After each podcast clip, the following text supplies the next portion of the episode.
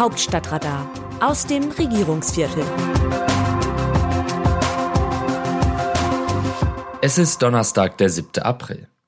Regen Sie sich nach zwei Jahren Pandemie über das aberwitzige Hin und Her bei Corona-Maßnahmen noch auf oder wundern Sie sich nur noch? Oder wundern Sie sich möglicherweise schon nicht mehr und tragen einfach tiefenentspannt Ihre Maske im Supermarkt weiter? Soweit bin ich noch nicht. Also ich trage noch eine Maske im Supermarkt. Aber tiefenentspannt bin ich wirklich nicht, wenn ich morgens im Radio das Gegenteil von dem höre, was ich abends noch als neue Corona-Regel journalistisch verbreitet habe.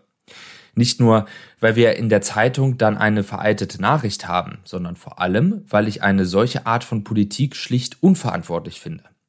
Erinnern Sie sich noch an die Osterruhe? Das ist gerade einmal ein Jahr her, obwohl es einem eigentlich viel länger vorkommt. Dazwischen lag die Bundestagswahl, die Omikron-Welle, die Koalitionsbildung der Ampel und der Beginn des furchtbaren Krieges Russlands gegen die Ukraine. Für diejenigen, die sich nicht mehr erinnern, damals verkündeten Kanzlerin Angela Merkel und ihre Ministerpräsidenten einen kompletten Lockdown inklusive geschlossener Supermärkte für wenige Tage rund um Ostern. Ähnlich wie er aktuell auf unbestimmte Zeit in der chinesischen 26 Millionen Metropole Shanghai verhängt wurde. Zum Glück funktionieren in Deutschland die demokratischen Mechanismen, auch wenn die Corona-Leugner das anders sehen. Kurz nach dem Beschluss rollte Angela Merkel die Lockdown-Fahne wieder ein, entschuldigte sich und alle konnten Ostersamstag Lebensmittel einkaufen. Bald ist wieder Ostern.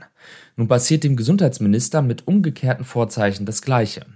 Er verkündet erst das Ende der Isolationsregel und setzt damit das Signal, die Pandemie ist vorbei. 24 Stunden später rudert er in der Talkshow Markus Lanz zurück und erklärt das Gegenteil. In der Sache ist die jüngste Entscheidung richtig.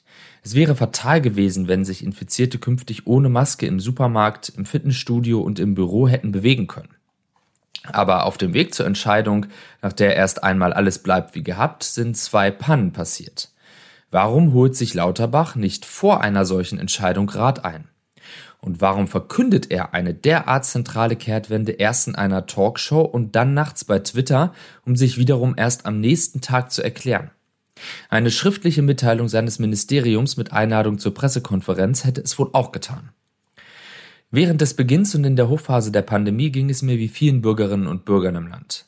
Ich habe Lauterbach immer gerne zugehört, weil er so gut und so verständlich komplizierte wissenschaftliche Zusammenhänge erklären kann und weil ich danach die vielen Einschränkungen im Alltag besser verstehen konnte. In der Wissenschaft ist es meistens kein Problem, heute dies und morgen das zu erzählen. Wenn die Forschung neue Erkenntnisse gewonnen hat, im Gegenteil, neue Erkenntnisse gelten als Fortschritt. In der Politik sieht das anders aus. Kehrtwenden kosten in der Regel politische Glaubwürdigkeit. Es sei denn, eine Lage hat sich so verändert, dass sich die Kehrtwende gut begründen lässt. Ausgerechnet am Tag vor der unklaren Abstimmung über die umstrittene Impfpflicht ein solches Durcheinander zu Quarantäneregeln anzuzetteln, ist ein Anfängerfehler. Für Lauterbach ist das dramatisch, weil er ja wegen seiner Glaubwürdigkeit und der daraus resultierenden Zustimmung ins Amt kam.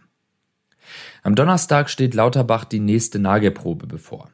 Der Bundestag wirklich eine Impfpflicht beschließt, steht in den Sternen.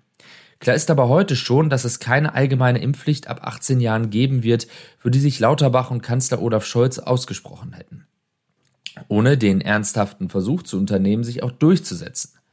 Bezogen auf Lauterbach verfestigt sich der Eindruck, dass er mehr Einfluss in seiner früheren Funktion als einfacher Abgeordneter und häufiger Talkshow-Gast hatte, als heute in seiner neuen Rolle im Gesundheitsministerium. Aus dem Wörterbuch Politsprech Deutsch. Es ist das ukrainische Volk, das angegriffen wird. Ihr Leben, ihre Städte, ihre Dörfer. Aber auch die Wahrheit wird angegriffen. Annalena Baerbock, Außenministerin. Außenministerin Annalena Baerbock hat auch schon vor dem Überfall Russlands auf die Ukraine immer wieder vor der Gaspipeline Nord Stream 2 und zu großer Abhängigkeit von Energie aus Russland gewarnt. Auch ihre Haltung zu den Menschenrechtsverletzungen dort machte sie immer wieder deutlich. Nun setzt sich Baerbock gegen die Desinformationskampagne aus Russland ein. Sie sind ein Schlüssel für Putins Krieg, weil er damit seine eigene Bevölkerung manipuliert und auch anderswo in der Welt immer wieder Zweifel an den Kriegsverbrechen seiner Armee sieht. Das Thema will Baerbock im Rahmen der deutschen Präsidentschaft der Industrienation Vereinigung G7 angehen. Aus dieser Gemeinschaft wurde Russland übrigens nach der Annexion der Krim 2014 ausgeschlossen. Wie sehen die Demoskopen die Stimmung im Land? In der Sonntagsfrage tut sich was. Ursache ist nach Analyse des Meinungsforschungsinstituts Forsa aber weder Deutschlands Rolle im Krieg Russlands gegen die Ukraine noch die chaotische Pandemiepolitik. Vielmehr wirkt offensichtlich die Wahl im Saarland nach, bei der 452.000 Wählerinnen und Wähler der bisherigen Vizeregierungschefin Anke Rehlinger eine absolute Mehrheit beschieden. Die SPD steigt im Ansehen, während die Union an Zustimmung einbüßt. Allerdings können sich auch die Grünen verbessern, was sie garantiert nicht ihrem schlechten organisierten Landesverband an der Saar zu verdanken haben. Hier dürfte eher die gute Performance von Wirtschaftsminister Robert Habeck und Außenministerin Annalena Baerbock eine Rolle spielen.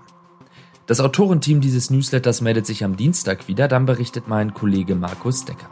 Text Eva Quadbeck, am Mikrofon Dennis Pützig.